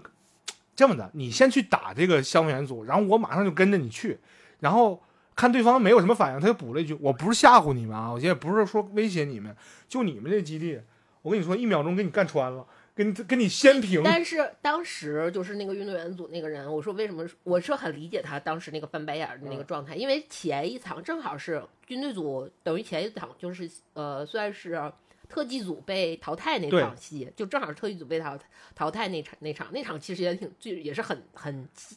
很激烈很精彩的一场战斗。然后，呃，运动组和消防组，尤其是运动组，它是相当于是已经目击到了，虽然特技组和军队组结盟，但是在关键时刻，在那种结盟状态下，以他们因为军队组的那个状态就是，如果你们输了，我们就不去不去上了，就嗯真的就是站在旁边围观。嗯，我们结作盟。对你，我们结盟你围，就我是那种。就我们俩说好达成协议，你就必须得去遵守，哪怕是就是死也得往上冲。对对对，但是你我让你让我看到的是说，我们既然对你就马上迅速既就既结盟，因为我们迅速放弃对方，嗯这种事儿是我完全不能接受的、嗯一种。呃，对于结盟关系的，就是或者合作关系的一种，就要不然你就说你别结，就所以他当时我觉得他是有那种就对对于就是军队这种态度的这种，对于盟友的有一种期冀，你嗯没有，对对对对对对对你是个二五仔，对你这个东西但是后来也验证了他是个二五仔。对，再加上最后就是他说的那种，说 我想灭你，我是那种就虽然我很弱，你能你能把我一下子就是不用说用你的手掌把我按到地上嗯摩擦，就你用一个小指头就能把我按在地，但是我一定嘴上不服的那种人，我是那种气完全靠怒气值强撑着活着，所以我是特别特别理解，就是他当时的那个。就在他结盟，他那个满满脸翻白，而且就是因为他，他是等于是最后所他们因为每个组是四个人嘛，对，其他人有其他。其实那三个人是一直说要跟军队组结盟的，对，而且他最后就是感觉我也说服了不了大家，但是一旦有契机，我就不跟他结盟，这绝对是我，我觉得就特特别特别，我特别理解他的那种感觉。但是后来呢，大家都被消防组的队长杜秋同学嗯 征服了。有几个问题是他的敌人非常害怕他，你没发现吗？就非常害怕那个金贤娥，就是我们的杜秋杜姨，因为他的领导力，包括他的外交能力，包括他的决断力，我们叫他杜娥吧。太 强大啊了，因为太强，因为我觉得他那种状态呢，是在临场状态，是在嗯火场当中对，训练出来的，变成一种骨子里的东西，而且是刚正不阿，就直着怼，我一定要跟你怼服了为止。他是这种人，然后他的队友认为他他的队友认为这就是我们的根儿，对吧？我们都是这样的人，因为我们在各种各样的情况下都能活下来，我们是万能的，没有什么可以击溃我们。他做的所有的决策是对的，只要跟相信他的决策，我们就能活下来。所有人坚信这一点，没有任何丝毫的动摇。呃，然后他这这一点却也影响到了他们的盟友，觉得大姐厉害，跟着他混就对了。对他让我冲我就冲，他一声令下就我们就上。后来就变成了这样的一个情况，就是他俩永远结盟，导致着这个其他队伍都没法玩了。嗯，因为这个军人他有自己的问题，他这个问题是情绪没太控制住，导致了他们自己到后来就一落千丈，会有一个这样的一个问题出现。这个确实是他们的问题，这两个队员也承认了自己的错误，因为自己的鲁莽导致整个队伍呢去蒙受了不不该承受的这种 debuff，然后这个时候就让这个消消防员和这个运动员组得势了。轻松搞，不能说得势，你怎么能这么说呢？这你这不不对啊！这场上的局面控制住了嘛，嗯拿捏住了。我觉得这是非常非常呃，怎么说呢？就该是不仅是职业带来的自信，还像你说那种体力、智力和决断力、组织能力和包括这种交涉的这种能力的一个综合体现，就完全体现在他身上了。我觉得就是你在你体你的战力能达到一个优势的时候，你看世界是不一样的。肯定，肯定。对，嗯就是因为我以前学，就是我其实就是我是那种怎么说呢，就是战力很弱，嗯完全是靠 怒气值活着的人嘛，就是就朱将军小小可爱这个事儿，但是实际上就是。我有一段时间去学那个嗯 MMA，、有一段时间去学女子 MMA，有一种对自己站立的一种迷之自信的时候，那段时间我当时真的有一次在楼下遇到过一次，就遇到过坏人，就也不算是坏人吧，就是类似于寻衅滋事的人，对，就是一个醉醉鬼，就啊是醉鬼想要呃骚扰你什么的那种的。我当时就是通过我在就是学到的技能。学到的技能，把他一招制敌。然后我当时是住在那个像素嘛，嗯。然后被像素的保安对我肃然起敬，就是那一瞬间，我觉得世界是我的了。就是你那个时候看，因为你平时一个女生走夜路，其实你心里都是会有一点点怕怕的嗯或者毛毛的，或者你警惕感很高。但我感觉那那一刻，就是我制服那个，因为我觉得首先是他喝醉了，确实是他的战力就有所降低，然后其次就是我还掌握了一个就是强大的技能，就那种时候你你就。就确实是不太一样，就跟你可能现在的我 就不完全不一样啊。呃，当然，这些消防员们，还有这些军人也好，包括运动员们，都是各个领域的佼佼者，嗯这个无可无可厚非。他们有这样的一些呃能力呢，实际上我们看的不就是这东西吗？对对对对对吧？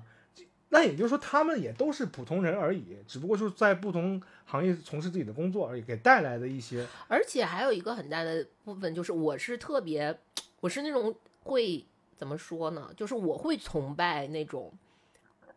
特别强的体力，就是体，就是用东北话讲，就体格特别棒。就是嗯我，嗯，看这个综艺的时候，我就就是看《火之岛》的时候，我本身就一直在发愁这体格子什么。我是经常会看这种，就哪怕看《阿凡达》，嗯我都会觉得啊，哇，这阿凡达这体格子，对，这体格，我是对体格，就是那种强体格子有一种迷之崇拜的，所以就是我对这个中这这种的，我会特别特别喜欢。但是比如说像国内的一些综艺，就比如说撕名牌什么的那种的话，我就会觉得它里面就是。过过度的那种戏剧冲突，或者是过度的去制制造那种矛盾，已经就掩盖了掉他那个竞技的那个精神。嗯这个我觉得有点像我们喜欢看，为什么就是一到体育盛会的时候，嗯就是大家都会非常喜欢看那种，呃，运动健儿在赛场上就是真拼，对，真拼真干的那种，我觉得这个是完全不一样的。在不这个用给面子，就对这个。这在这个中就是火之岛里面，你嗯是能看到，就是类似于去看。呃，这种体育赛事上会看到的那种真实的身体的对抗，或者那种真的体格子，才能会造才能就是体格真的好，然后完全是看对自己的体体力完全自信的人，嗯他们能产生的那个表现，包括他们那个日常的那个精气神儿那个状态，嗯，也不也是跟那些就是啊、是吧是完全不一样的，对，就让你感觉到你看到了生活的希望，然后看到了那种特别健，你看到肉眼可看见到的健康，肉眼可见到的积极向上嗯。啊、是那种感觉，特别好。但是我我觉得我们国家没有这样的这种这种技能大比拼了，这种各行各业的凑一块儿，对，呃，就是我因为以前我们小时候是会有的，就是我有一个我自己的童年经历，就是嗯比如说我我我母亲是做会计，是个啊会计，OK，然后他们当年是有那种类似于像所谓的技能大比武、技能啊大比拼的那种比赛的。呃，他是我们全市冠军，然后 有时候我们去看他，他他们比比的是什么呢？那个时候比的是算盘儿，嗯算盘打算盘，然后还有就是点操，电超，啊对，点点操，就是你想，我那个时候年纪很小，相当于可能三四岁的孩子，但嗯是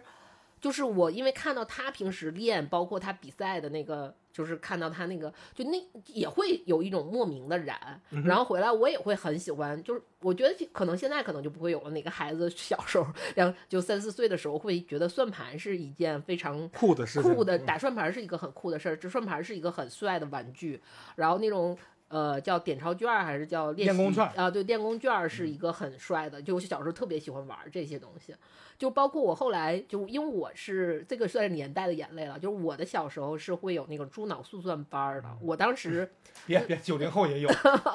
就是我当时是我们那个是学校里面。对啊，也会上算盘课是吗？对啊，对对，就我打算盘打的就一直就很好，一绝，对，而且我就是我们之前有录过节目，就说我们有一期节目叫《我想学乐器》嘛，大家知道，就是我一旦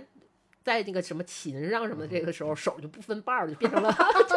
就突然长谱了，你知道吗？就是会变成鸭鸭掌或者鹅掌的那种情况。但是我打算盘真的是打的就是非常直溜，我觉得这个就是会有那种你当时看到父辈们在那个他们的那个竞技场上的那种，呃，就突然间他已经不是说在在家里面是什么样，你一下看到他在竞技场上那种光芒、那种状态，然后你就潜移默化会让你喜欢上这个这个是的是的这个不也不能说是行业吧，或者简单化喜欢上了这这个东西，然后嗯你会发现。这个东西也会有很多奇妙的地方，然后你会喜欢玩儿。当然对啊对对对对，现在可能就没有这种了吧，我没太见过，因为我嗯。前去因为现在有验钞机和计算器，或者 Excel 表格直接有一个算式，你输进去数直接就出来了，可能就不需要我我算了看那个就《哥你好》那个电影，嗯。就是马丽演的那个，呃，它里边有个情节，就是马丽是一个呃八十年代的一焊工啊，他就有一种焊工大比武，谁完成几项操作几项科目，嗯。然后谁做的最好，谁就是这里边的扛把子。嗯。当年就男女都在一块儿，都都来比拼这个技巧，谁厉害，那真的是拿真拿真功夫来来说话。我觉得这种比武可能在现在会比较少一些了，尤其呃工人阶级就慢慢转化了之后，我们有很多嗯这种现代科技去来代替这种工人的这种批量化的这种生产，呃，已经不太再注重这个事情，因为中国现在是一个商业社会，大家现在讲究的是创业比赛，对吧？要不然就 那不就是骗子手大集合吗？呃，那这个合这个理的 电信诈骗，呃法律允许可以啊，对对对对但现在不太要求这个了。如果呃你要非得说是呃消防官兵作训，嗯要不然就是各个这种呃军营或者是说会？看不到的。我觉得还有一个原因，可能是我们现在可能不太会，是不是因为我们现在生活当中的你的职业不会给你带来那么强、那么强大的自豪感，或者是你对你的本专业没有那么大的意念，就是信念信念感了。啊会不会这样？因为你像我，比如说我，我一个设做设计的，你说现在跟我说搞一个什么 PS 大赛，我也会觉得，嗯，对，就或者是你现在让你去做一个什么摄，就是摄影大赛，或者是剪片子大赛，你谁你 Final Cut 用的快是吧？对对对对对对对，嗯，这太无聊了，对这这不至于啊，这不至于，嗯因为我们看到的那些比赛拼的是技巧、精神、素养，对吧？业务水平拼的是这些东西。现在只拼快的话，我觉得就不合适了，因为你在看奥运会也好看什么也好，在比如说田径赛场上，你你比如说你跑一万米，对吧？你拼的不仅仅是快，还有策略，还有一些信念，包括还有你各种的节奏、各种技巧。解说会给你给说的很清楚。我觉得还有是，比如说面对突发事突发事件的你的应对能力。对啊啊，因为他们这些职业，你看啊，他们选的这些职业嗯，非常有意思，是他们带来的这些体验是特别综合项的，无论是反应速度、临场能力，还有你纯粹体力、智力、交涉能力，还有组织能力，这些东西都拧在一起了，你没有办法那么很清晰的摘出单独一项去说，那是他们那个职业对综合带来的东西。比如说第一次竞技就是第一次竞技场的时候，啊他们不是那个点火嘛，在点火之前，因为他们每个人被安排的那个房子也是说你们都是靠你们自己去劈柴烧火的嗯，然后那个消防员他们队就当时后不就说嘛，说的。啊，我就不想为什么生火这么麻烦，会发生那么多火灾？他们说生火好困难，对，为什么消防员天天忙的不行？为什么会发生那么多火灾？因为他们也在说，我从从一开始学的就是灭火，我没学过生火。对，对对，但是后但是后来的时候是，你看这个也算是一个他们可能之前没有遇到过的问嗯题，但是后来就是因为娥姐摔摔伤了腰嘛，嗯然后张欣儿决定靠这边自己去劈所有的柴火，然后开始生火什么，他又突然间又就是就那种信念感让他达到说我去能独立完成这件事情，而且非常非常好的去完完成这件事情，对因为他的力气最大、嗯。啊，这是他不止，我觉得不只是力气最大，我觉得还有就是他的那种可能，无论是他在这个整个的这个组织内部，他觉得自己是要承担起这个责任的责任的，嗯他对这个所有的人会有一种，我觉得他会享受，或者是从这种享受中，他有一种自己的自豪和嗯骄傲在里面，他才会能很完整，可能也有剧情效果吧，但是。就包括他所有的 BGM 一响啊，还有他那个旁边的那些背景音啊，就都会让你。但是我觉得他当时当下确实也是那么想的，所以你才会看起来是那种真情实感，然后你会嗯看起来很舒适啊。因为我们的张欣同学一直认为自己的队长是万能当他受了伤之后，他是队伍的核心，他的希望就是希望让队长别那么难受，别负别再负伤，同时也希望队伍赢，他必须要承担这个责任。他觉得这个东西这杆旗就我来扛，我的体力最好，我的力气最大，这没有问题，我就干就完了，你们闭嘴，我砍就可以了。他就从头到砍到了尾，只有他一个人是这样的。没有军队组也啊，军队组也有一个叫听美吧，听什么？那我不认识那个字儿大疯逼，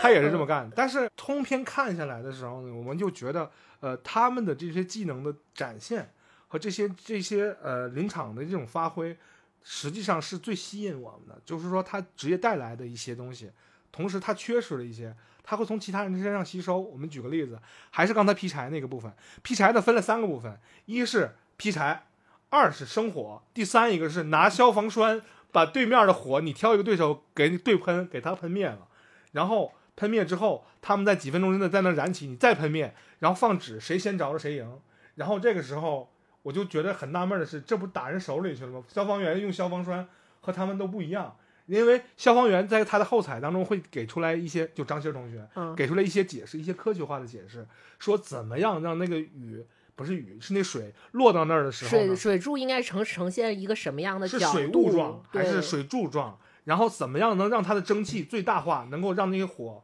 迅速的这个压灭？这都是他们的专业技能，他都能解释的一清二楚。然后旁边的人呢，包括你那些什么特工组啊，去模仿那个消防组在干的事儿，他用什么模式，他用什么模式，但是实际上是两方的火势是不一样的。他没有，他忽略了这个东西，所以说对你调整那模式的时候，你根本就没有用，你不知道但是。他其实消防组也并没有占到很多便宜，因为他是被两组所针对的。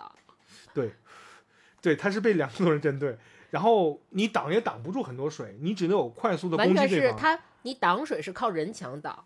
但是你只能靠说你的如何快速的去浇灭对方的火焰啊。这这个还是消防组这 讨到了便宜，因为他知道怎么快速灭火，他那个真的是扫两下就给扫灭了，就一点办法都没有。而且他们知道怎么挡挡水，这个是他们挺厉害的一个，就是把多余的木头给支棱起来，让他们冲因为他们。足够了解火，他们也 足嗯够了解对方绝对不会使用这个消防水管儿，他们是真的不会使，除了除了消防员，其他人都是在瞎喷瞎胡闹，就他们是会用的。而且就是因为他们，你说他们那个就是在抢基地战的基地战的时候，嗯就是夺拔旗嘛，是基地战。基地战的时候，就是所有的组给消防组的一个评论，因为他们我们看到说他们要穿衣服，就跟他穿消防服一样，我们知道他们穿的很快，好像，但是你能在其实可视化的话，你会再发现。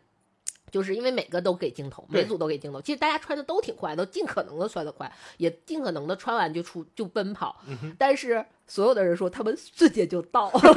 就是你能发现他们确实是，我刚穿完衣服，他们都跑到我面前了。对 对对对，就他们确实是每天在进行这样的工作，所以这个已经是他们的肌肉记忆了。然后这个东西是哪怕是体能比他们强，或者是那种。就是速度比他们强，肌肉爆发力比他们强的人，也无法匹敌的。这个没有办法，对，这个就很帅，这没有办法，这个这因为个确实这个帅碾压。啊，对，就是他们，我觉得，而且在全片里面贯穿的就是帅气这个词。对，这是我们今天要说的一个重点啊啊。他们他们这个这个片子呢，呃，从始至终没有说姐妹儿你真美，说你今天真漂亮，哎呀，今天这个风沙呀真的好大，哎呀，今天这个雨把我妆弄花了，没有说这个，他们一直说的是这样做真的很帅气啊飒，对吧？这样就很太棒了，太好了，赞然后赞，嗯然后而且他们会赞其他人。你记得里里面有一个特别逗的一个，就是运动员组，然后他们称之为那个称那个消防员组的老大叫贤美姐，一直叫呃叫贤娥姐，贤娥姐，叫这么亲吗？是因为真的是靠自己强大的实力嗯。和精神这种，这种而且包括他们最后消防组的失败，也是因为他们发现，只要把邪恶歼灭了，他们可能就什么都，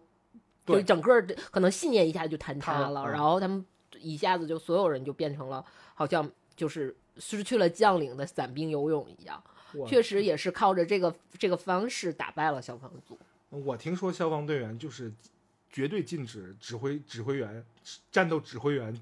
冲到第一线就先灭了，这是绝对不允许的，因为会引发更严重的后果。嗯，他们就也是吃吃亏吃在了这儿。但是我们讲一直想说的是，他但是我觉得不算是吃亏，因为他让最后一场比赛打得好看，对你啊好看节目效果节目效果但是他们的工作可不是指节目效果，啊他们就要实际效果，他们是追求实际效果，很我觉得算是一种，嗯，就是我现实生活中可能达不到，就做不到这么爽。我平时对指挥可能做不到这么，但是这个东西是可能就我我能终于能可表现表现。表下表现一下了，我可以真的就冲到最前面，然后我们就要把这个比赛打得精彩，打得好看。是。我觉得这个也是挺挺帅的，挺好，挺好，嗯。挺好。他们一直在强调太帅了这个事儿，比如说那个呃，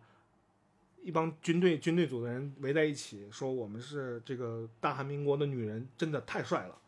一直在重复这些话，让我觉得不是民族自豪感的问题，而是他们对自我的一种认同，就是说这样太赞了，太好了。他们说的是赞和好，而不是说你美，而不是说你漂亮。他不是说这些东西的时候，让我觉得我好像咂不出点什么味儿。我有点感觉，就是说这通篇看下来呢，实际上在强调女性是很强大的啊，但是他没有在说女性强大，我们女性也能做，做的比你好。你男人怎么的，没有站在一个对立面上，他就默认为这二十四个姑娘，因为这个倒霉男呢，因为这倒霉男的怎么着了，嗯对吧？他跟你又怎么着？我跟他怎么着？我离开他活不了了，没有这些东西。我们在韩剧里面看到了很多有恋爱脑啊，有阴谋男啊，有这些东西，但实际上这个综艺给我们呈现的就是人特别的纯粹，人的强大，嗯，然后和我们观看者，我感觉自己的渺小，因为他们受到了专专业的训练，他们的意志力，所有的能力得到了一个充分的体现。我们能做到吗？因为你看到第一集的时候，一开始你就想回家了。我要回家家，我要找妈妈。这个其实当时他在这个电电这个有一个电影叫《芭比》，在上上映的时候，哦，对我还没看，一直要去看，哎，我去看了，觉得怎么样？嗯，因为我把它定义成一种哈哈哈类的电影，呃，说实在的，嗯我先给《芭比》这个电影呢，先给他一我的评价。如果说我不去考虑这个电影这个电影的这个外化的一个节奏，以及它里面要宣扬的一些内容的话，会宣扬内容的方式，宣扬内容我是赞同的，但是宣扬内容的方式的话，我给他打十分儿，因为这个电影从哈哈的角度和最后呈现 S N L 那种嗯气质的那些场面的时候，因为他确实看到了很多 S N L 的演员，所以我觉得应该是一个很疯逼、很哈哈的一个电影。，对，但是而且他的美术特别棒，啊嗯，这个确实砸了，钱了这个也，是，呃，没有问题，呃，没有问题。然后这个电影呢，被很多人称之为是女性视角，呃，女性崛起，嗯，要不然就女性这个自我的萌发，呃的这样的一些主题的时候，我觉得不太对，因为什么呢？是因为它里面想要呈现的这种通篇都在强调这个，但实际上本质上这部影片和它要强调的东西没有任何关系，这是我一个超级大的大问号。刨除这些，这个电影我给十分；如果加上这些，这个电影我给两分，就这么简单。哦但是这个综艺，它从来就没强调男女对立，也不强调我们女性要怎么样，不在嘴上口播这个事儿。但是他从第一集演到第十集，我觉得这个就是因为可能你觉得芭比可能是一个不成功的女性女性我不太好说这个。女不是芭比算是一个不成功的女权类的，有点女权味道的东西，但是火之岛是一个。我觉得火之岛对于我来说看不到那些，所以它更多像是一个平权类的感觉。对啊，我要强调的一点的是，呃呃，芭比这个电影呢，实际上他们在宣发角度也好，还是在大家在这个口碑上也好，通篇都在说的，这是一个专门给女性看的一个呃女性向内容的一个。但是我想看芭比，就是因为因为我不喜欢高司令，但是我看到高司令演的肯，我很想我很想去看看啊。非常好，是吧？对，但是这个东西有窄了，因为真正的，我个人认为，真正的嗯女权或者平权的东西，应该是给所有人看的。你不能拒绝另一半观众，用这样的方式来表达你的态度、你的腔调，我觉得这个非常不合适。你也让我们看看，大家一起来评价评价。就是格局限性太大，格局没有打开。对，你在讲一个格局很大的事情，采取了一种格局这么小的方式，这个不合适。但你看《火之岛》这个综艺，它强调的是什么？是一种平权，女性也很强大，是吧？真的是展现出来的强大和生猛，真的是你看完之后，你就觉得这不是一个普通人能干出来的事儿，但是他们确确实实是各行各业的普通人，不是超人，也没有这种三头六臂，没有。虽然他们展现了非常强大的这种体力上的一些优势，但是你看那些妹子也都很瘦小，没有非得说壮到三百多斤那种情况，没有，就是一个普通人。但是他看你呈你敢说人家普通人？你看人家那个大腿的肌肉，你看看人家那个上臂的力量，就那个上肢力量，尤其那个攀岩的人，他在做那个人体向引体上的向上的时候用三根手指，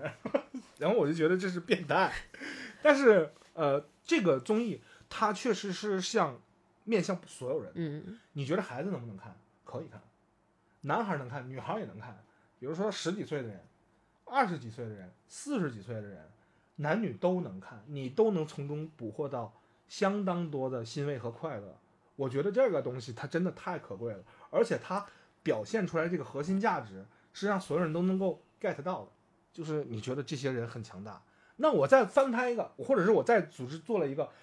海妖的呼唤》《水之岛》，一帮男人去搞这个事情的时候，你会觉得，另外一半儿又说：“哎呀，我们女性也……所以说人家先拍的女性版本，我先不强调女的怎么着，不强调男的怎么着，就是这么二十四个人，你别管他男女，他干的这些事儿，你佩不佩服？你好想不想看？有没有笑料？对吧？有没有让你激动流泪的地方？有没有让你觉得兴奋的地方？都有，这就是好内容。这我觉得我可以觉得这是一个相当相当有价值的和有商业价值的产品，就是这款综艺。然而那个芭比呢，让只是让我看到了精彩的画面和一个奇怪的叙事节奏，松紧不一，就跟棉裤腰一样，嗯乱七八糟的一种一种状态。然后所有的核心价值观点都要靠口播，一个长长镜头口播播出来的时候，我就懵逼了那你。觉得他不够哈哈哈是吗？他很哈哈哈，所以说嗯刨除那些之后，这个哈哈哈我给十分，哦，这非常哈哈哈，因为让我捕捉到了 因为这周很忙，然后一直都没有，就是我本来是要去看的嘛，然后一嗯直都没有去看。我一直是抱着一个哈哈哈电影去看的，我到我也看到很多，比如说宣传方向的，就是说它是什么女性电影，那些我东西我不太 care，我觉得都 都都是屁话。对，对于一个女性来讲，就是听这些人说什么这是女性电影的时候，我每次我都感觉这都是些屁话，真的。里边有一个彩蛋，有一个梗，就是说，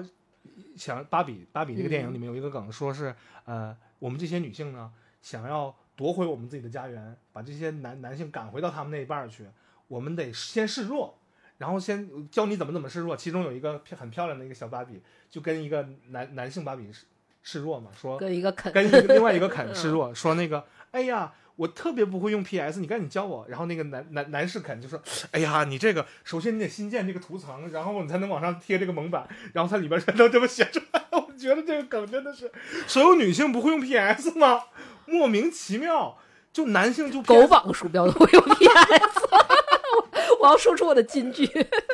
所以出现这些神梗的时候，我还是觉得还有一些个特别的属于芭比的伦理梗在这里面都很好玩。嗯比如说想看芭比下体这样的一些粗鄙的操作，其实每个拥有芭比和嗯看玩过芭比的人都有过这种 好奇的心理，看自己的或看别人的。对都想看一看嘛。实际上都没有，片子当中会给出来一个解释，一个很粗鄙但很那什么的解释，就直接就说出来了。然后这个芭比这个电影里，因为它是稍微有点 teenage，就是嗯青少年向的这样的一个片子，里边这个有一个芭比，呃，突然爆了个粗口，真的是一句 脏话，you motherfucker。然后这句妈刚出来妈的时候，然后电影的原声哔哔了一下，真的是当时给我逗飞了，真的特别特别奇怪。而且这个电影很精彩的一个地方，就是给芭比各种各样经典的款式、衣服啊、配饰啊什么的做了带货，做了带货处理。就啪，突然间给你闪亮出闪出一广告牌，这个真的是让我特别欣喜的一部分。嗯我觉得这个才是呃做这种娱乐电影的一个态度。因为我印象里面的芭比，就是其实怎么说呢，我们也算是赶上了改革开放之后，就是能有其他东西开始涌入进来了嘛，所以我们也算是有芭比的一代，就每个女生可能都会或多或少有或多或少都会有，就是。后来你会觉得，其实因为我给芭比，我为什么会觉得它是个哈哈哈电影？因为确实芭比就是在最开始你感觉它可能就是一个很小人偶，小人就是很摩所谓的摩登，嗯很什么的的一个什么，但是你后来你会发现，就是等你稍微长大一点，慢慢慢慢你会发现，他们其实是出了很多非常迷惑、迷惑的配件和迷惑的主题的，所以我觉得如果他们要是能放开是个哈哈类的电影的话，他们把这些拿出来吐槽都会很有趣啊。，而且吐槽了很多层次，嗯你都不敢想他吐槽多少遍。而且他把芭比的那种创始人也找来了，然后在里面客串了一个扫地僧的角色，我觉得都很惊奇，都很惊喜。而且他还呃在电影里面吐槽自己偷税漏税那事儿，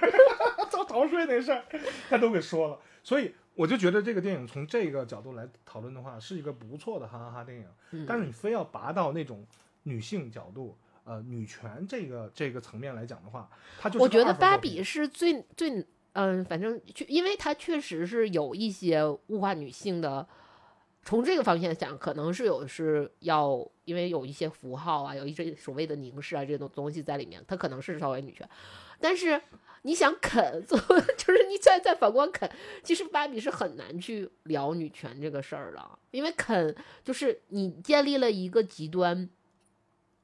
极端的一个女性世界是的啊。啊，片子当中那些粉已经给你展示了这一点。对对对对，然后这个电影呢，实际上芭比她也自我反省了这个，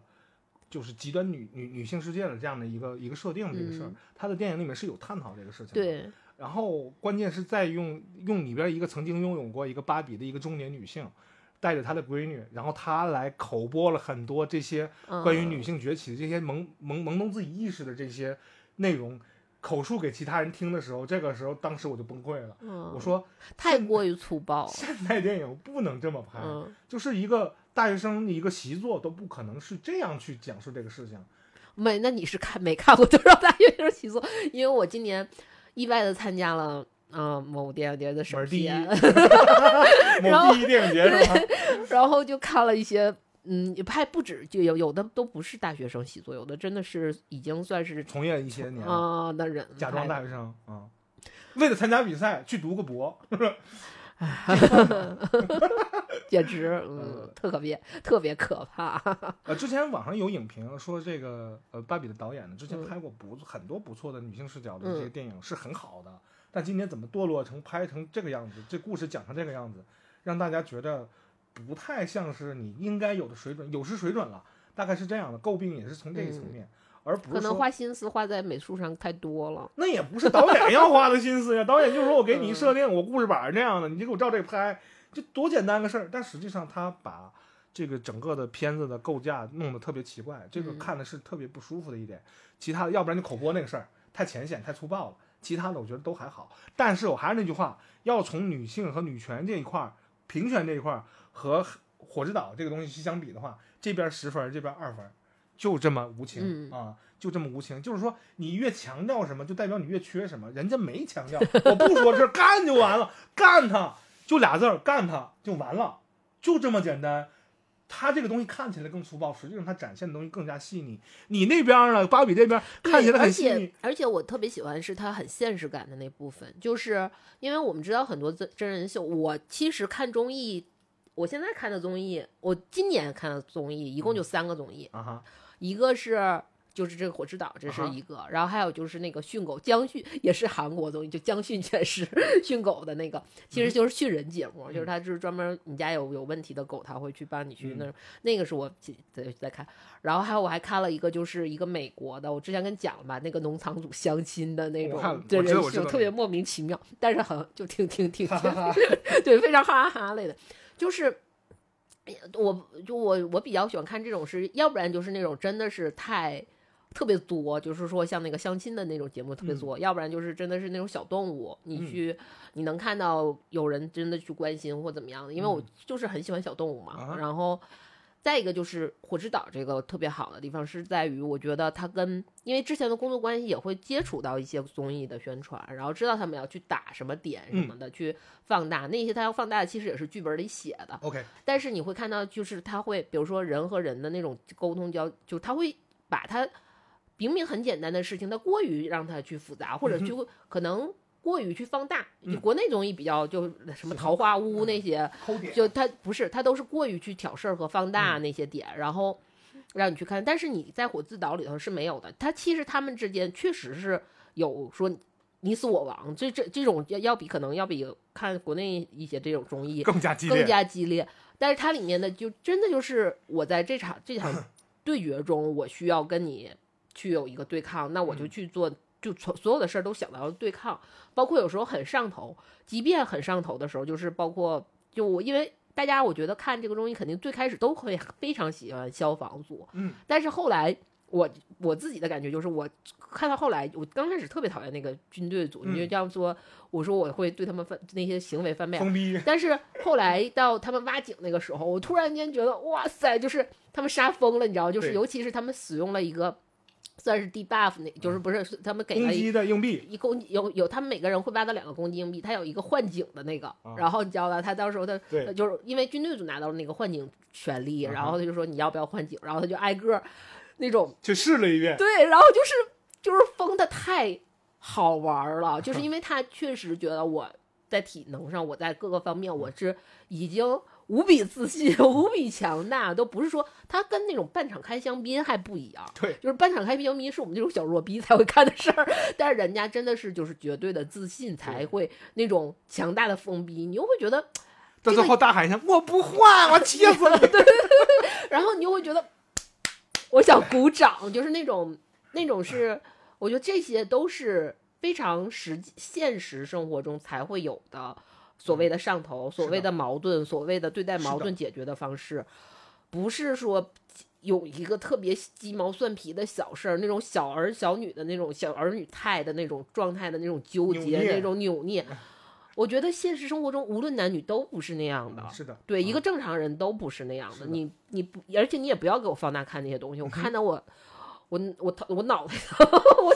就对，就是这个是火之岛给你感觉给你的那种好看的那种，或者是就是我们因为当时我们是刚才说了嘛，就是这个算是我们在上期录音之前看的。对，我们之前我们我大概说一下我们平时录音的一个状态，就是平时我们录音，比如说。一般都是你来了之后，你会说要吃东西，然后对，就是吃吃吃，然后就磨蹭磨蹭，然后当时我们大大概对一下，说一个流程，然后就开始录音什么的，或者是有大纲，或者有怎么搞的，我们先去看一下。嗯然后，但是那天就是打开了那个火之岛之后，就一集复一集，一集何其多，就真的是完全停不下来。停不下来我觉得这个就是这个综艺带来的魅力，包括我们可能只看了三集，还没有看到后来，就是精彩的部分我们都没有看到。你我们当时看到的好像应该就是他们竞技场第一场竞技战还没打，是之前。呃打打完第一场了打完第一场竞技战，还没有说到第二次的团基队战的时候，基地战的时候的那个后面就越发矛盾冲突激烈，都没看到那那个最高潮的部分，只是一个高潮的小滑坡的时候，我们就已经停不下来，然后要录封神，我们都不想录 这种情况。对，所以我觉得这个是我特别喜欢这个综艺。的魅力，然后也是今天我们做这个节目，也是特别想安利大家去看，因为真的很精彩，而且我安利威廉的时候，我就说，就是因为你看这种基地战，包括你说也有很像撕名牌儿或什么的。我们当时就是大家觉得每个人是一个屋，就是如果我们不想让对方拔旗，那我们就把他们最开始所有人想的就是我们要不要就是把那个门堵严什么的。没有用，人家破窗，第一集是破窗，就警察组不也是这样被淘汰吗？然后他说，那我，然后等到警察组被淘汰，所有人都把窗全拿木全都去那个用他们的卡路里去对木板儿、对钉子，然后所有把所有没有用，我们下次拿 拿斧头。斧头去破破门对，这个就是这个东西，就是他会给你很多这种，如果你是好奇或者是出于呃这种这种心态去看这个东西，猎奇的心态去看，你能找到快乐快乐，然后或者是你想通过这种。看到这些棒体格子，我这我就是我是那种 对棒体格子有迷之迷恋的人，就无论是人是动物还是是阿凡达，只要是棒体格子，我就迷之迷恋。你也能找到快乐，或者是对这些他们自己对自己的职业，我觉得现在还还有一个问题就是我们。你说我我可能是我是设计，但是你说我热爱 PS，热爱去当设计，我不。但是你能看到他们真的热爱他们的职业，他们去为他们的职业感到自豪、感到骄傲他们要他们职业的尊严，他们每一场努力都是为了捍卫他们的那种尊严的那种，呃，就是蓬勃向上，我觉得对对对对，嗯那种感觉的话，你也能看，你想看到那种东西也能看到，啊嗯，这就是一个很丰富的体验，就是你想要在里面捕捉什么都有。嗯我也就是说，它这这么多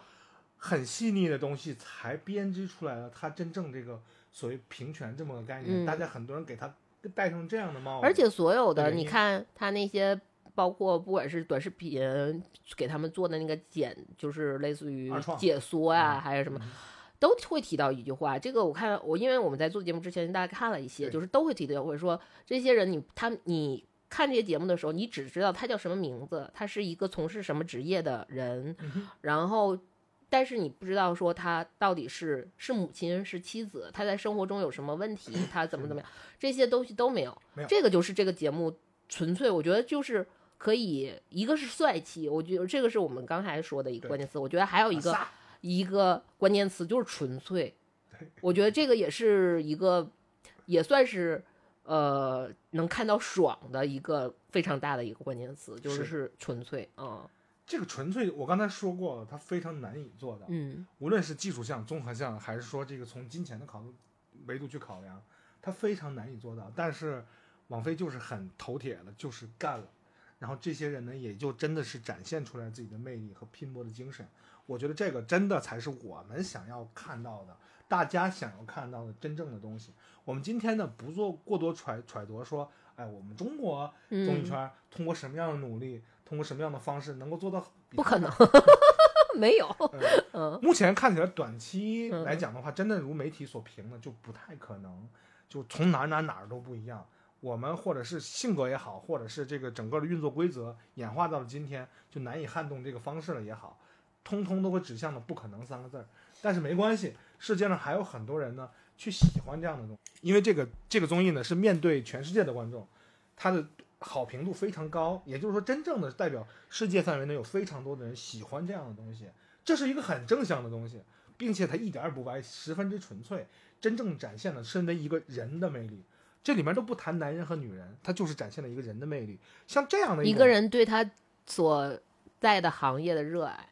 对于真正自己团队的自自豪，对于目标的一种渴求，嗯我觉得这些都是值得赞扬。也就是说，人类之之所以能够发展到今天，也是因为有这些精神一直在根儿里埋着，可能没被挖出来，可能也像那个节目里演的，挖到两米处出水就喷涌而出。那这些节目这些内容带领给我们，就是挖我们心中的土，哪怕被加了土，我们不怕。就像那个军队组当中被使使用的那个 debuff 说，禁止他们使用工具三分钟。这四个大封闭说：“太好了，来吧，这干吧，姐妹们。”然后他们像我们是狗，他们说的什么？我们就是狗。四个人就在那像狗一样往外刨土，用双手去刨土，这个精神就是让我看呆了。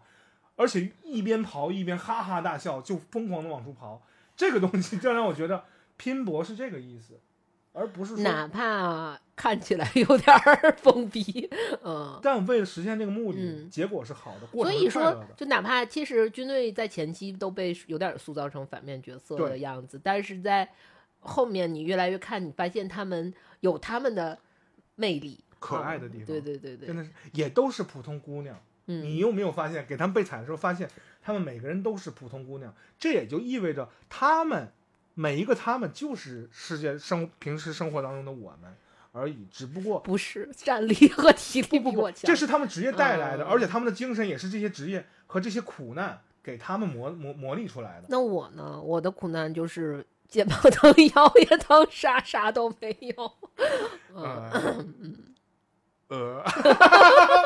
难以辩驳哈。对这反正这个综艺呢，我是极其之推荐大家去看，嗯，因为这个我也推荐。这个分数，呃，我们可以放在一边儿，把它当嗯成一个笑谈。一个综艺九点六，然后你也可以说，哎呀，找人刷呗。但是刷不刷不要紧，哪嗯怕他是刷的，你自己去看一眼。因为这个节目很有意思的是，每一集呢，基本上是四十分钟以内的这样的一个时长，剪辑密度非常的紧迫，而且呢，它的这个我觉得是这样，就是呃，你观看一个，尤其是这种剧集类，或者是像综艺，其实也跟剧集它是连续性的，差不是电影嘛，它有一个观感时间，可能这个就是四十分钟，但是其实我们在看这个每一集的时候，你的观感时间也就是五分钟、十分钟，对，然后它就结束了。你因为每次我们看，你我们俩看在一块儿看的时候，就是 哎这集完事儿了吗？要不要看下一集？嗯对，你的观感时间就很短啊、这个就是它成功、它好看的地方。这也是爱因斯坦曾经解释的相对论对。对对，在你面前做了个美女，你就觉得时间过得特别快，你没发现有什么。就是这个东西它的魅力呢，我我说再多也不如你亲自去看。对，呃，其实我也不推荐你倍速去看，因为这个节节奏非常快，嗯好像是另外一种快综艺的这种风潮又吹过来了，好像那个慢综艺的时代又要过去，总是交叠的嘛。这种快综艺可能又要吃香了，因为这个剪辑的节奏、内容的一种充实，包括它昂扬向上的精神和它里边轻松愉悦又有趣的这里边这个梗。啊、都会给你带来非常，而且你没发现我看完这个就把时差调过来了吗？这个就代这个就是代表我看了这个综艺给我带来的健康向上 benefit，对 行吧。呃，总之呢，特别推荐大家去嗯看这样的一部、呃精彩的综艺。这个芭比那个电影呢，作为对比来讲的话，我觉得也推荐大家去看，因为毕竟要围观一下现代科技下的电影工业，它这个画面能进进化我到会去看，我还是很喜欢，因为它里面有很多 S N L 的演员，然后我也喜欢很喜欢看哈哈类的电影。他们的意象呢，你可以去对比，然后他们带来的精彩呢和画面呈现的好不好看呢，你也可以去对比。这个东西是完全很私人向的一个事情。我抒发的观点也仅代表我个人，你还没看看芭比，我也推荐你们去看。不用你推荐。嗯，行吧，那这一期节目就录到这里吧。感谢收听《黑无线电》，这里是老杨，这里是优娜，拜。拜拜。